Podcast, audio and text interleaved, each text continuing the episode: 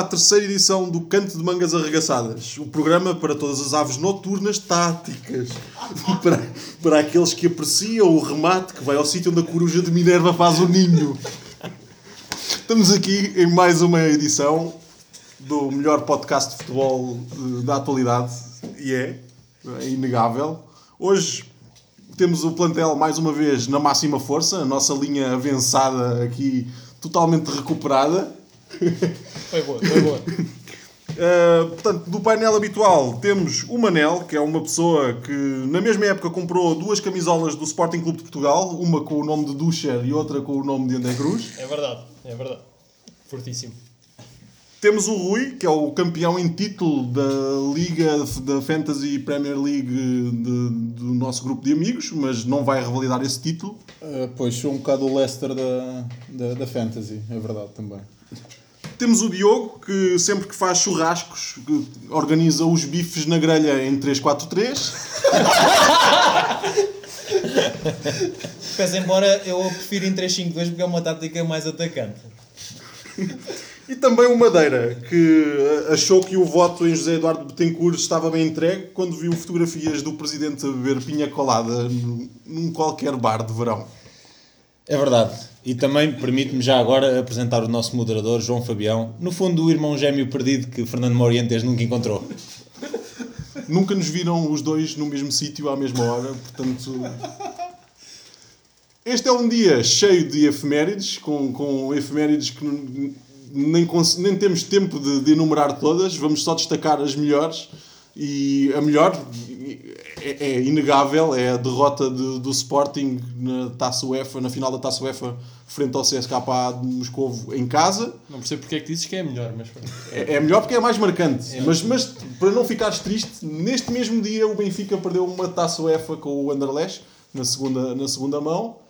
E também algo vá, mais que, em que todos podemos. Uh, uh, podemos comemorar ou celebrar, que respeitar, é a vitória, respeitar. respeitar. também a vitória do Boa Vistão, essa mítica equipa, também para, o, para também... o campeonato, bastante marcante para nós e para as canelas dos adversários. essa equipa treinada por Jaime Pacheco vai ficar para sempre na memória de todos aqueles que amam verdadeiramente o futebol. Uh, hoje, entre os temas que vamos falar, vamos abordar, já que os campeonatos na Europa começam a fechar, começam a estar decididos, vamos falar, vamos fazer um pequeno balanço do campeonato inglês Vamos fazer um pequeno balanço também da Liga Portuguesa, mas com intensidade controlada. E já agora vamos dar uma chega uh, no, no, campeonato francês que ficou decidido ontem. E vou começar aqui pelo Rui. O que é, o que, é que tu achaste da vitória do, do Mónaco? Eu acho que a vitória do, do Mónaco foi, foi surpreendente. Um, especialmente porque estão num campeonato como o Super PSG, que investe bastante, um, bastante dinheiro.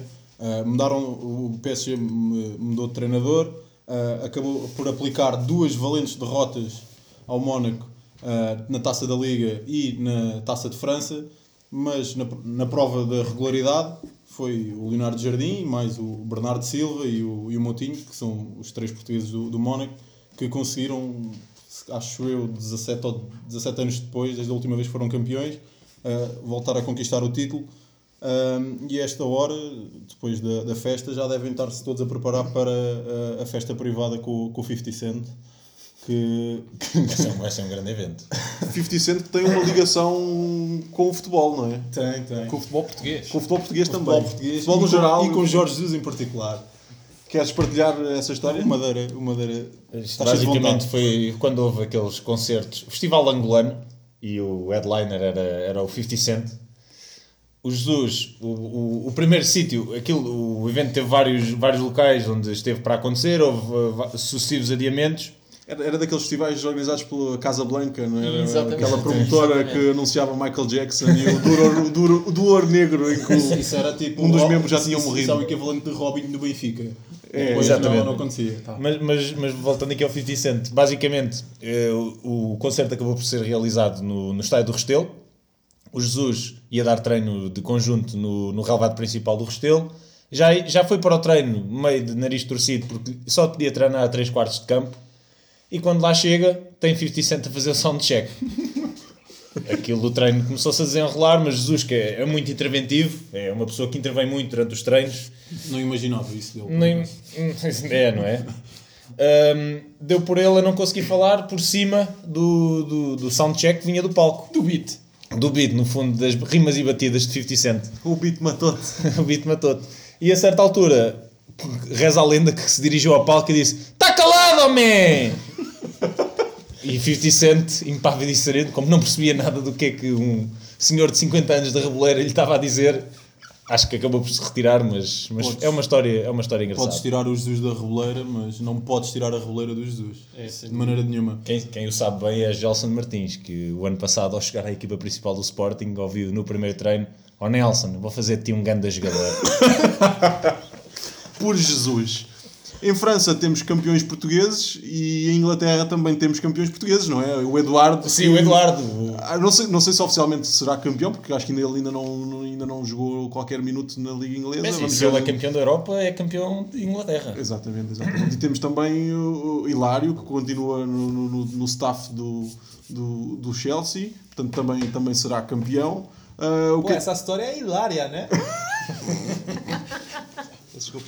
Não Bom, foi uma boa intervenção. Mas podemos, podemos perguntar o que é que tu achas da vitória do Chelsea na, na, Opa, na Liga Inglesa. Foi o ano de estreia do, do António Conte, foi o grande. Não estavas a contar com isto. Vou contar com isto, já está. Pá, eh, o que é que eu tenho a dizer? Eh, pá, eu, eu faço aqui se calhar um. Em vez de fazer a minha análise, pergunto-vos porque tenho curiosidade. Que é o que é que vocês acham do. Pá, temos o Conte em Itália que começou com um 3-5-2, passou para a Inglaterra 3-5-2. Pá, uma, uma questão eh, engraçada. Os teus bifes também. Os meus bifes e tal. Uh, 3-5-2. Epá, um gajo vai ver, uh, parecendo, não há muitas equipas a jogar com, com a linha do, do Conte que estão uh, pá, a ter bons resultados. Tens a Juventus que chegou, chegou longe, a Itália também jogou muito bem. O, o Mas- Chelsea, será, será que o 3-5-2 não passa a ser agora uma espécie do o 4-3-3 do Barcelona de há alguns anos? Eu acho, eu acho que nos próximos tempos As, vamos ter equipas a jogar. as defesas com, com, três, com três elementos estão definitivamente na moda, mas o- um precursor dessa, dessa tendência foi também o Louis Van Gaal Pois, eu ia no falar Mundial. do, do Van Gaal, que tentou fazer isso no United e aquilo. Mas ele teve muito sucesso no Mundial com a Sim, Holanda. eu acho que na- na- nas competições de seleções é um bocadinho mais fácil, digamos assim. Fácil, maneira de dizer, é um bocado mais frequente uh, haver treinadores que jogam nesses sistemas menos, menos comuns. Uh, o Uruguai também jogava assim, há de haver mais Gaules. seleções. A Itália também jogou assim durante Pronto, tempo. a Itália, sim. Ah, mas é mais comum. A nível de clubes, acho que não se vê tanto, mas agora com, com o Conta e com, Pá, e com eu- outras equipas começa a ser um bocadinho mais eu só comum. pergunto isto porque epá, um gajo vê, vê e pá, na realidade tens, tens resultados. O, o gajo aplicou e, e o, o, o gajo que está agora nas Juventus continuou. estás a ver? E Pá, E, Conte- aquilo, e aquilo continua a dar resultado. Tens as Juventus ah, na final da Champions, tens o Chelsea a ganhar por. Está bem que não teve nas competições europe- europeias, E mas não começou assim o Chelsea. O Chelsea Sim. começou com uma defesa a 4, A aquilo não estava a correr verdade. muito bem. Sim. e Quando ele mudou é- quando ele mudou, aquilo disparou. Vocês não acham que, que 3-5-2 é uma, é uma tática que depende muito do- da capacidade dos laterais? Esse é o meu medo. Eu, eu, pessoalmente, se fosse treinador, eu só, eu só usava 3-5-2 se tivesse o Cafu e o Roberto Carlos. Mas não agora. Não agora. Não agora, mas alguém equivalente ao Cafu e ao Roberto Carlos, porque caso contrário eu não, eu não usaria. Se tu Mas fores se a for ver. o Ziegler e o. Hum, E o. Sim, Olha, olha, que, olha que foi. Agora, agora interrompo-te para dizer uma coisa muito, verda muito verdadeira. Foi talvez o melhor jogo que o Schelotto e o Ziegler fizeram pelo, com a camisola do Sporting. Ao mesmo tempo foi em Dortmund quando o Sporting jogou em 3-4-3. Porque E- lá está. e perdemos. No fundo, perdemos na mesma. Jogam como nunca. Perdem como sempre. Adiante. Não, perde- perdemos graças àquele. Ninguém respondeu à minha pergunta, Oh, entretanto. Espera, já lá chego, mas perdemos graças àquele amor que eu tenho com o Paulo Oliveira, que é tão bom e. Vá, vá, modera, modera a tua raiva. Bom, hum, não, mas, mas acaba por ser um bocadinho. Eu, eu acho que não depende tanto dos laterais. Acho que até beneficia se uma equipa não tiver laterais assim tão bons. Porque esconde, pode, permite esconder-lhes algumas debilidades defensivas que eles tenham. Lá está, o tal exemplo do Scalotto e do Ziegler funciona um bocadinho. O próprio Chelsea não tem um lateral direito, ou um lateral, ou um ala direito extraordinário. Tem o Moses. Exato. Portanto, não, é- não, podemos pegar depois no exemplo das Juventus, que tem o melhor lateral direito a fazer de ala direito, e então ofensivamente aquilo é brutal. Como o Marcelo, por exemplo, um jogador tipo Marcelo beneficiaria muito de jogar num sistema desses.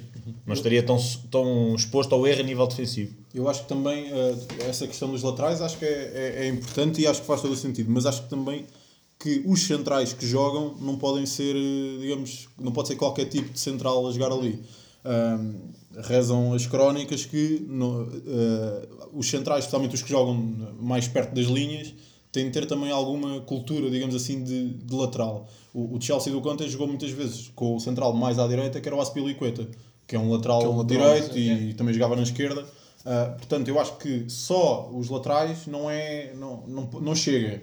Acho que também tens de ter centrais, que, os, especialmente os que jogam fora, Que sejam compatíveis, que sejam com esse compatíveis sistema. com esse sistema. E dentro do Chelsea, eh, pá, qual é que é a vossa ideia? Por, por exemplo, eu- só para, para enquadrar a minha pergunta, por exemplo, há dois ou três anos nós tínhamos no Benfica, tínhamos o Matites e o Enzo no, no meio campo. Pá, eu apesar de achar que o Matites é muito melhor jogador em termos individuais que o Enzo, acho que o Enzo era mais importante para a equipa do que, o, do que o Matites, naquele, naquele, naquela, naquela, contexto. naquele contexto. No caso do Chelsea, por exemplo, eu acho que sem dúvida pá, o Hazard é se calhar o jogador mais virtuoso daquela equipa, o- com a qualidade técnica mais elevada, pá, o melhor jogador daquele grupo. Ah, mas taticamente ou, ou a nível de importância para aquele modelo e para, para as coisas funcionarem bem, o que é que vocês acham? Eu acho que aquilo, na, na, aquilo, acho que aquele meio campo com o Matic e com o Kanté. Kanté, Kanté. aquilo era, era Muito era sólido, não é? muito sólido. Blindado. Acho que Depois acho que outra coisa que o Conte fez foi que não teve problema nenhum em pôr o sistema que ele quis e pôr os jogadores que toda a gente se calhar achavam que iam ser titulares no banco, tipo o Fabregas. E depois aquilo na E frente. apostou em jogadores que ninguém dava por eles, tipo Exatamente. Moses, não é? Mas que ainda- passaram ainda, anos ainda voltando, ainda, vol- emprestados. ainda voltando ao Hazard, eu acho que aquilo depois, com, é assim, apreciando ou não, eu acho que aquilo está muito bem trabalhado pelo, pelo, pelo, pelo treinador e acho que aquilo depois no ataque resolve-se muito com, com ataques rápidos, contra-ataques e aquilo é soltem os cães. E você- Costa, Até depois joga o própria- Pedro ou o William, aquilo é uma correria desenfreada. Vocês Liga não acham, isso. E vocês não, não acham estranho que um, um avançado como o Abatshuayi, ou como é que se pronuncia Sim, o nome é? Michi, pode chamar o Michi. Batshuayi. O Batman. Um jogador que, que trazia um currículo invejável de- de- do Marselha foi ali praticamente encostado. Marcou, acabou por marcar o gol gol decisivo, o gol do título, mas passou ao lado do- da época. Eu, eu acho que não por, por uma razão simples. O lá está. Eu, eu depois também tive, tive a ver uma coisa sobre o Chelsea que era. Eu, não, eu vi alguns jogos deles e nunca fiquei com a impressão que eles rodassem muito a equipa.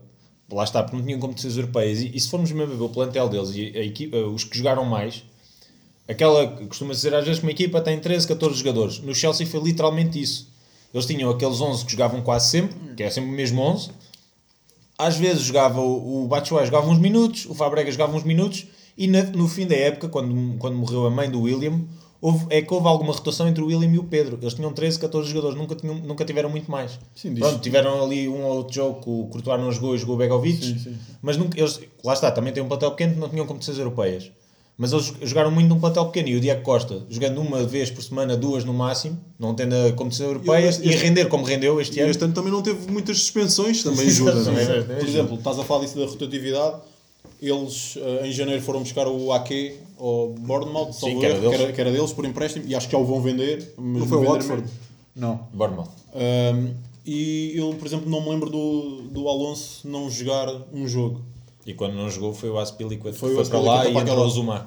Pronto. É, portanto, aquilo não, não, não Eles também não tiveram lesões. Eles não tiveram quase lesões nenhumas Exato. graves. Se calhar porque também tiveram, lá está, eh, já é o segundo ano em que ganham uma equipa que não tem competições europeias. europeias. Não sei se estamos aqui a, gerar algum padrão. Num- Numa, num- numa liga competitiva onde tu tens 6, 7 equipas que, pá, que nem todas todos os anos têm capacidade para ganhar a liga, mas ficam muito próximo.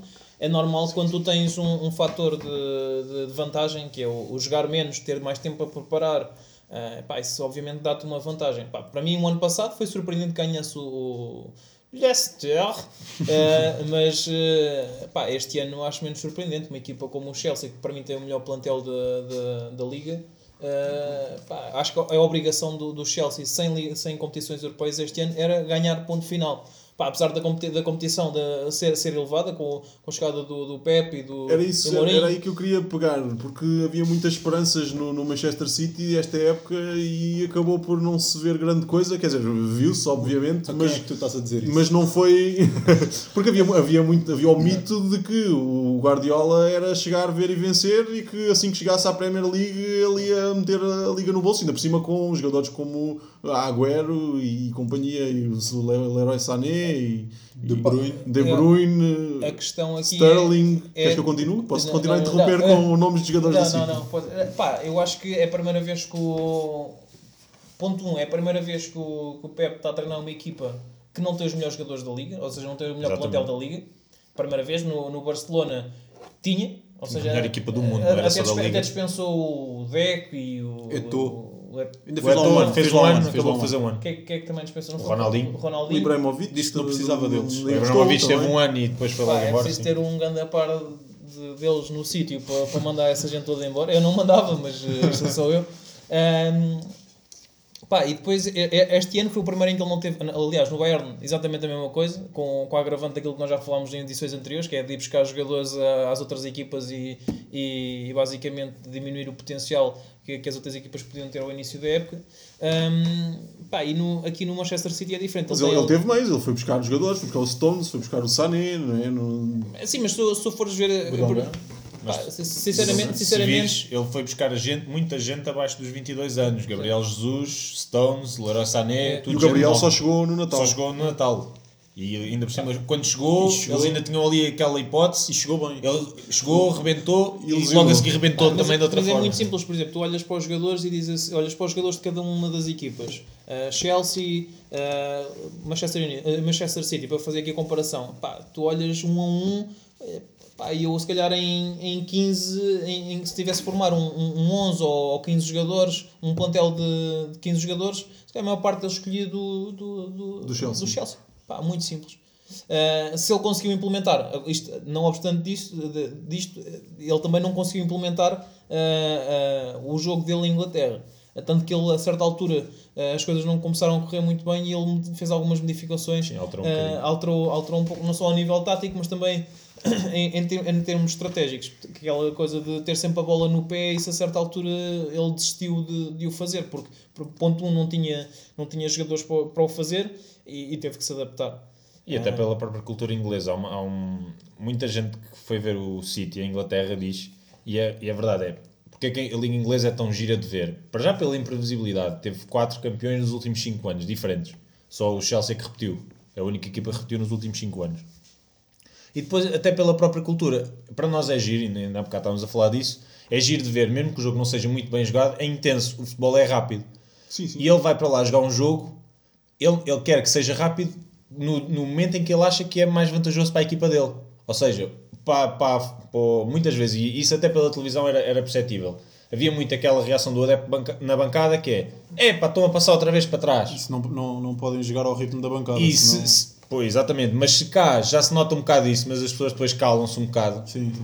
Em Inglaterra não, a cultura é mesmo do, do, do futebol rápido, aquele ritmo rápido. Qualquer gajo que agarra na bola à entrada da área ouve-se aquele "Uh, chuta. Exatamente, lá é- ainda é pior. E ele também lutou um bocadinho contra essa cultura do próprio futebol. Daí ele também ali teve uma altura que fez um bocadinho essa troca, andou, tentou jogar um futebol um bocadinho mais rápido e eu acho que foi aí que, que a época do City se perdeu um bocado.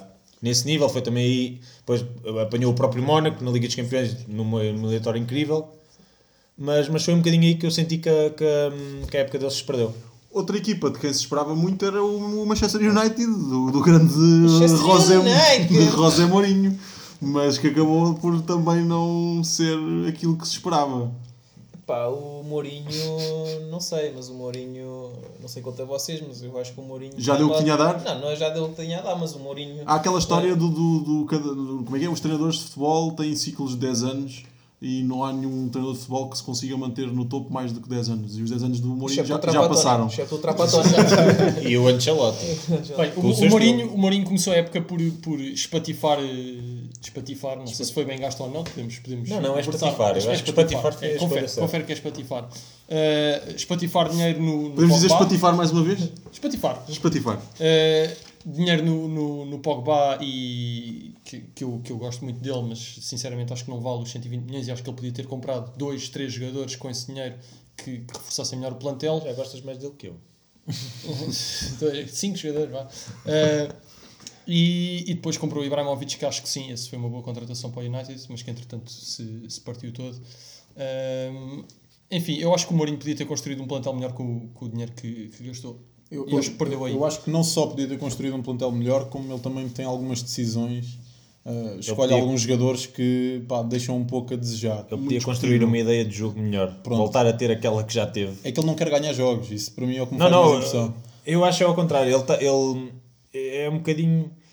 Ele desde que esteve no Real e mesmo aqu- aquela último, aquele último bocado no Inter, ele tornou-se um bocadinho um treinador de contra do que de contra o adversário do que pela própria equipa, que era algo que ele tinha no Porto e mesmo no, no início do, do Inter, mesmo sendo um estilo diferente já. E no Leiria? O Sim, Leiria no- também no tinha uma Leiria. identidade muito E própria. no Benfica, pá. Houve, eh, por acaso é uma coisa que é engraçado o que estás a dizer. Uma vez, eu estava na, na primeira época em que eu treinei eh, os miúdos do- dos Benjamins, houve um, eu estava como treinador eh, secundário, né, eh, assistente, e, e houve um, o, o gajo que estava como treinador principal. Uh, chegou ao pé de mim, pá, olha, encontrei isto aqui, uns cadernos que tinha aqui uh, uh, guardados e diziam qualquer coisa do género do, pá, referiam, faziam referência ao, ao futebol, pá, futebol uh, total e não sei o quê, e tu, eu penso, ele pergunta-me assim, o que é que achas que isto é? Eu assim, pá, sei lá, do Guardiola, isto é do Mourinho. Pá, o Mourinho em 2004 era um treinador mais inovador do que em 2017. Pá, e, e eu acho que ele regrediu, não, só, não, foi, não foi. Há muitos treinadores que estabilizam. Não é o acomodar, exatamente. Ele basicamente, eu acho que ele regrediu até perante as suas próprias ideias, o que é, o que é algo bastante estranho. E nós esta semana tivemos uma entrevista do, do Guardiola onde o gajo diz: é pá, diz exatamente o contrário, que é pá, muito bem, hum, vocês aqui querem que eu jogue mais rápido. É pá, não, eu tenho que me sentir confortável com as minhas ideias. Pá, eh, ok, não, traz, não, não trouxe resultados este ano, mas eu acho que isto é essencial, tu manteres-te fiel às tuas ideias. E acho que o Mourinho eh, está, a pecar, está a pecar por, essa, por esse ponto que é ir contra as suas próprias ideias. Ele neste momento está a jogar um futebol. Há pragmatismo e depois há. uh, Pá, isto é mais fé. Isto é, eu acho que há muitas vezes ele não é Parte pragmatismo, é fé. Sinceramente, há muitas coisas que ele faz que eu acho que já, já se baseia um bocado na fé mais do que no Na pragmatismo. Uh, outra equipa, não, não que eu simpatize muito com essa equipa, mas eu acho que tenho de destacar, é o Tottenham, que pela segunda vez uh, consecutiva vai, vai, acabar, vai acabar em segundo. Este ano apanhou o Chelsea, mas pronto, o Chelsea era um candidato ao título. Uh, o ano passado morreu um bocado na praia com o Super Leicester, portanto eu acho que em dois anos perderam, pelo menos o ano passado, perdeu uma excelente oportunidade de ser campeão e acho que a partir de agora vai ser mais difícil. Eu acho que relativamente ao Tottenham eles perderam por culpa própria, porque houve jogos decisivos que eles deviam ter ganho e falharam. O ano No- passado. O ano passado. E este ano também, se- quando se falha nos momentos decisivos. Mas o Chelsea nunca teve ali a tremer, pá. O, o Chelsea, Chelsea nunca, não, teve, não. nunca teve uma altura em. ele- Mas, o mas repara que o Chelsea sagrou-se campeão da forma que foi, no jogo que foi, porque o Tottenham perdeu pontos na jornada Ham. anterior. Sim, sim. Num jogo em que tinha a obrigatoriedade de ganhar. ganhou em casa ao Chelsea. O Tottenham, eu, eu, eu tenho- simpatizo com o Pochettino e com o estilo de jogo do Tottenham, mas é- eles só se podem queixar dele- deles próprios por não terem Sim, ganho sim. o campeonato. Não, eles, inclusivamente, eles fazem grandes resultados. Eles, acho que venceram todos os outros adversários diretos em casa, exceto o Liverpool, acho que empataram igual. Mas de resto ganharam ao Chelsea 2-0, ganharam ao City 2-0, ganharam toda a gente. Ao United Mas também. perderam pontos foi em jogos Perderam onde não pontos deviam. em jogos que não deviam. Mesmo assim, eles têm uma, uma melhoria grande do, do ano passado para este. Eles, ano passado, acabaram, acaba- até acabaram em terceiro, por causa daquele. Na, na última jornada, houve o tal St. Tottenham's Day, que o Arsenal voltou mais uma vez a acabar à frente deles. Este ano melhoraram. A, equi- a base da equipa é quase a mesma, eles não, não tiveram muitos reforços. Foi o Janssen para a frente, que também Mal jogou. mal jogou porque o Kane continua a fazer o que faz. Também eles acabaram quase por não ter competições europeias outra vez porque chegam à fase de grupos da Liga dos Campeões e vão-se embora. Depois tiveram foi muita subida de produção de gente que já lá estava. O Dele Alli já tinha feito uma boa época, disparou, fez o dobro dos golos, o Son a mesma coisa. E aquilo acaba por ser uma equipa muito madura. Eu, eu é que mais gosto de ver jogar, apesar de reconhecer que o Chelsea é mais bem, é muito bem trabalhado. Aquilo é a ideia do Conte está lá, posso concordar ou não com ela, mas está lá toda. Tudo o que ele quer que a equipa faça, a equipa faz. Ele, por exemplo, ele meteu o David Luiz a jogar futebol. Que é uma coisa que já não se via desde que o David Luiz saiu do Benfica, não é? Portanto, é, e só isso é, um- é uma nota de relevo. E aproveita, e aproveita muito bem as características, por exemplo, que o David Luiz tem. A proposta de jogo do Pochettino, para mim, Bom é cabelo. que é um belo cabelo, uma belo cabelo de esfregona. Que, hum, o Pochettino, para mim, é a ideia de jogo que eu mais gosto de ver na Premier League. É a mais completa de tudo, quer a nível defensivo, quer a nível ofensivo. Acho que se calhar, para eles darem ali aquele salto e se calhar não, não claudicarem nesses jogos mais em que menos espera, falta ali um bocadinho, se calhar, um, um azar de um. Eles têm uma equipa de muito bons jogadores, falta ali se calhar um fora Falta de série. gênio, falta, falta gênio àquela Falta equipa. um fora de série, um, um daqueles que se diga. Um ah, quando- um. Fernando Aguiar. Ok, muito bem. Uh, era suposto neste programa também falarmos da Liga Portuguesa, já não, vai, já não vamos conseguir, vamos deixar esse tema para, para uma próxima edição, para falar com alguma com, com mais calma. Vamos agora para o regresso dos que nunca foram, a nossa rubrica habitual em que exploramos a carreira fulgurante de, de algum jogador que nunca chegou uh, render aquilo que muitos esperavam. Esta semana é o Manel que traz o, É verdade. o, o jogador. E quem é, quem é esse jogador que estamos aqui em pulgas para conhecer? Ora bem, isto, isto vai soar estranho, mas este jogador que eu trago esta semana já ganhou uma Liga Europa, já ganhou uma Liga dos Campeões, uma Supertaça Europeia, um Mundial de Sub-17, uma Taça Inglesa, uma Community Shield e uma Taça da Rússia. Então, mas como é que esse jogador pode ser um flop? É o, Mar, é o Marco Ferreira inglês. Hum, Mais ou menos. Então, este jogador começou no Le Havre, em, em França. Entretanto, foi transferido para o Liverpool, onde teve algum, algum, algum destaque. Uh, jogou em- por empréstimo no Blackburn Rovers. Jogou no Liverpool outra vez. Recreativo do Elva. Atlético Madrid. E de quem é que estamos a falar? Cinema para um gol. Aí está ele. Muito bem. Eu reconheço esses 6 milhões e meio quando os vejo ao fundo da rua. Ora bem, Sinamá Pongol que vem do Atlético de Madrid para o Sporting por 6 milhões e meio, não é? Uma contratação bombástica. Lá está, mais uma vez José Eduardo Tencourt. Eh, eh, Bombástica porque rebentam com as contas do Sporting. e, e- e já não sei se não foi na estreia que marcou um autogol e um gol, portanto, uma pessoa que se equilibra muito.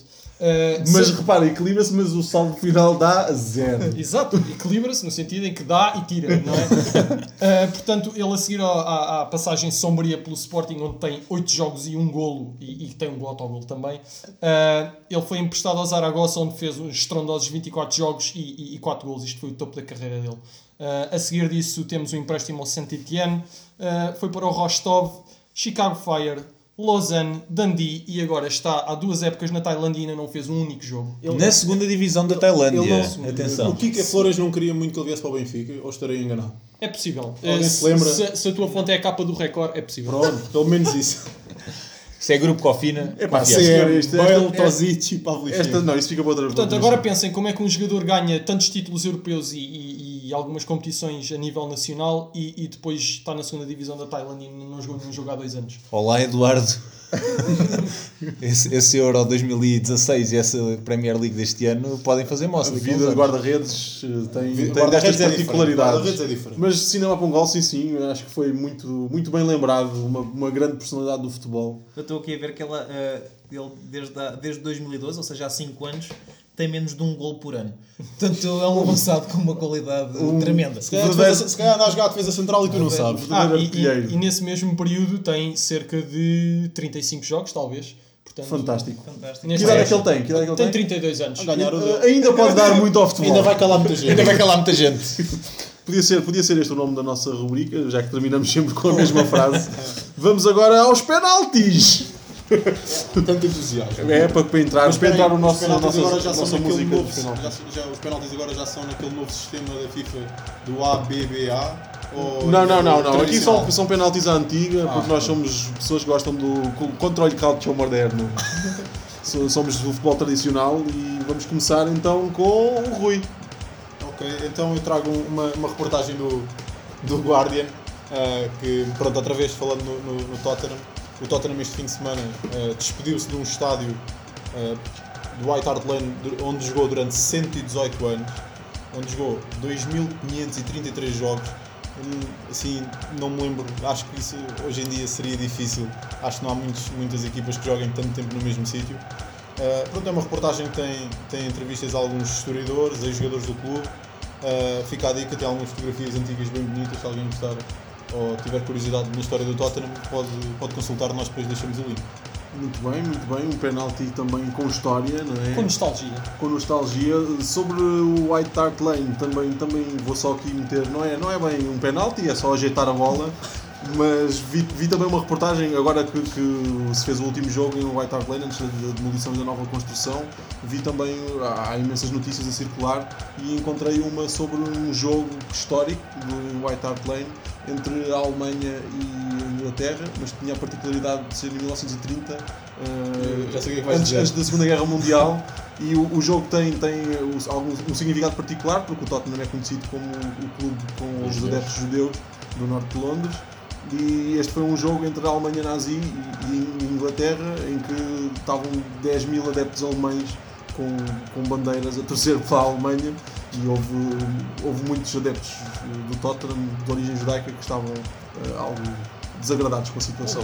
Quem também vem falar do White Hart Lane é o, é o Manel, não é? Que no seu penalti hoje tem balanço.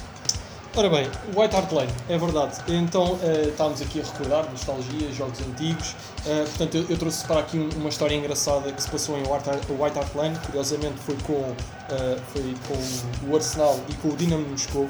Eh, e como é característico daquela zona, estava um nevoeiro intensíssimo. No voeiro, Era choupana. Era choupana. Eh, Choupana. muito Londres é que choupana acontece? Inglaterra. Reparem bem no, no historial deste jogo. 1945, White Hart Lane, nevoeiro intenso. Os jogadores pedem para o jogo terminar porque não há condições, não se vê a bola. O árbitro decide prosseguir.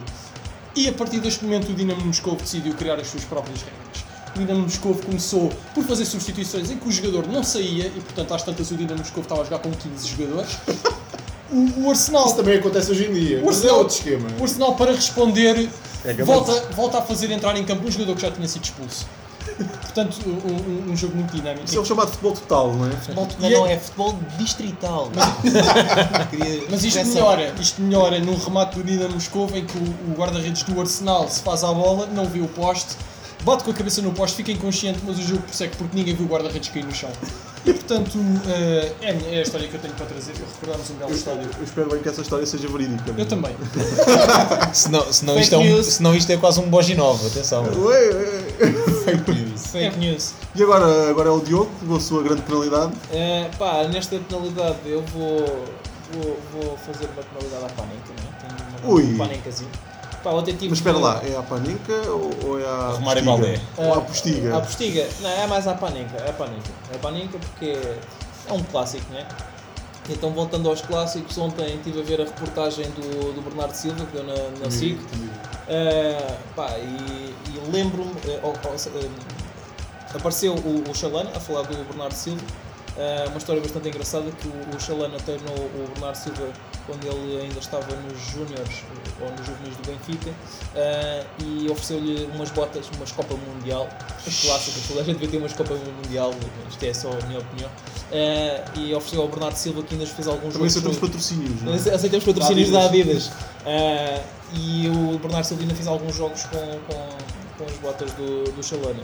Ah, pá, eu acho que é inegável que o, que o Bernardo Silva é, é, é talvez dos maiores valores de, de, de Portugal ah, neste momento.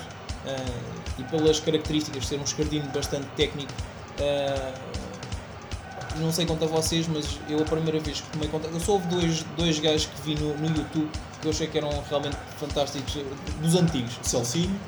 Fernando Aguiar. E, e- e atenção que um gajo ver eh, vídeos no YouTube é sempre, é sempre Enganador, enganador, enganador. porque um gajo vê o Pinia no YouTube e pensa que é o novo, novo Messi, mas eh, eh, depois tu vais, vais ver e se calhar, e se calhar Skills calhar, o Bini é só o novo O. Fernando Aguiar. O Carison também consta que tinha grandes Exato. tapes. E então, epá, eh, lembrei-me de, de um, de um vídeo eh, que depois também vai ficar na descrição eh, do Mundial de 84 eh, com o Chalana a jogar o número 4 nas Euro. costas, no Euro eh, 84, exatamente, com o Fernando Chalana a jogar com o 4 eh, nas costas, aí que é um jogador fantástico. E outro jogador também pé esquerdo que, que, que vi no, no YouTube e, e não sei se vocês conhecem, Rivelino. Sim, sim. Uh, pá, é só deixar aqui o meu, o meu amor por todos os cardinhos tecnicistas que há no mundo. Eu queria, queria só dizer que o Chalana jogou com o 4, porque como havia uma guerra tão intensa entre os jogadores do Benfica e do Porto, que Yeah. na altura dominavam a seleção, os números eram sorteados. Verdade. Daí o Jordão Sorteados ou leiloados? acabava- Não, sorteados. Leiloados era depois, que era para instituições de caridade, no tempo dos Figos e dos Fernandes Couto. Pô, Eu vou fazer aqui, isto é o meu terceiro penalti, portanto eu vou fazer aqui um... ah, quase fechar o círculo dos meus penaltis. Portanto, na primeira semana falei de uma equipa que não ganhava, a semana passada falei de um documentário, portanto esta semana vou falar de um repórter TV sobre a Academia do Sporting. Ui. um, um repórter que eu vi a semana passada chamado Os Filhos do Futebol, que no fundo faz um bocadinho a ligação a um repórter TV mais antigo, passado em 2002, que era um repórter TV logo a seguir à passagem do, à, à criação da, da academia, na altura com Adriano Silva, com 12 anos e cabelo de rata, comer batatas fritas no Paim. País, exatamente. Basicamente- Não, já lá não aparece. Nem ele, nem a Leonce. Mas aquilo, basicamente aquilo faz um bocadinho. Agora a ponte entre os- o Patrício e o Adriano, que por enquanto ainda, são, ainda fazem parte do grupo de capitães do Sporting, a esta hora. não querem ir para o Leicester agora. Tens a não. certeza? Não, não sei. Ahm, e pronto, faz um bocadinho a ligação do- dos tempos atuais para os tempos deles, eles, eh, muito admirados porque hoje em dia já não se comem batatas fritas no- na cantina da academia. Depois também dão, falam muito do, do exemplo do Luís Maximiano, que é o guarda-redes dos Júniores, que o ano passado ainda era juvenil, treinava com os juvenis, Júniores, equipa B e equipa A. Era um homem que treinava, que nunca mais acabava. E fazem muito essa ligação. Fazem também, depois falam sempre daqueles dois expoentes máximos da academia por razões diferentes o Paim e o Ronaldo. Sempre muito na base de grandes entrevistas do Aurélio Pereira, todos, vários jogadores, o William Carvalho a contar como é que foi recrutado, com aquele famoso telefonema do Nani, um menino de Miracintra.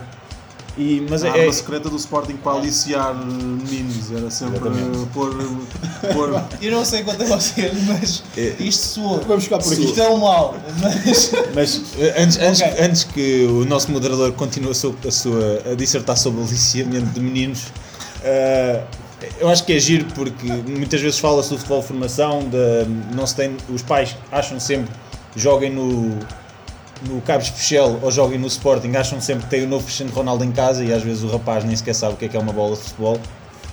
E, e aquilo mostra muito dos, dos sacrifícios que aqueles rapazes fizeram. Muitos deles vieram para Lisboa, ou neste caso já para Alcochete, com 11, 12 anos e ficaram ali isolados da família, tudo à espera, tudo à espera de algum dia cumprir um sonho. Alguns deles ficam ali até aos 18 anos e, se- e e se calhar não são aproveitados pela equipa principal do Sporting, que é a maioria deles. vão alimentar as divisões inferiores. Se tiverem, se tiverem alguma cabeça, já vão Ou a Liga alimentar. Cipriota.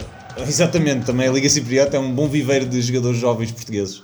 Mas pronto, era este o meu penalti. Muito bem, muito bem. Foi um penalti bem, bem colocado. Foi ali a, a bola beija a rede é gol e eu estou apaixonado por isso. Exatamente. Uma quote. Acho que não podíamos acabar melhor do que com essa, com essa citação. Por hoje já chegámos ao, ao tempo limite. Hoje foi um programa em que tivemos também a- a assistência pela primeira vez. A Maria vem-nos fazer companhia. Esteve bem entretido a ouvir os nossos temas a procurar eh, coisas na internet. não é? Sim, não, não ligou muito aos nossos comentários. Esperamos que um dia possamos ter uma assistência que vibre verdadeiramente com as coisas, com as patacoadas que nós dizemos. Já- e- mas já podemos dizer algum dia, se nos perguntar, já tivemos cá alguém do Porto, já cumprimos a cota, já nunca fizemos É verdade, é verdade. A Maria do Porto, portanto, está, está aqui, está feito aqui. Já, já tivemos cá esta pessoa, já está aí. Dizem um jogador argentino do Porto. Não vou dizer essa Ah, outra vez. Falcão, não é? Foi com tanta convicção que podia ser. Esta semana acabámos o programa, espero que tenham gostado. Continuem connosco, continuem a seguir-nos, que isto só, tem, só pode melhorar. Porque piorar não, não piora de certeza. Até à próxima. Adeus. Si yo fuera Maradona, viviría como él.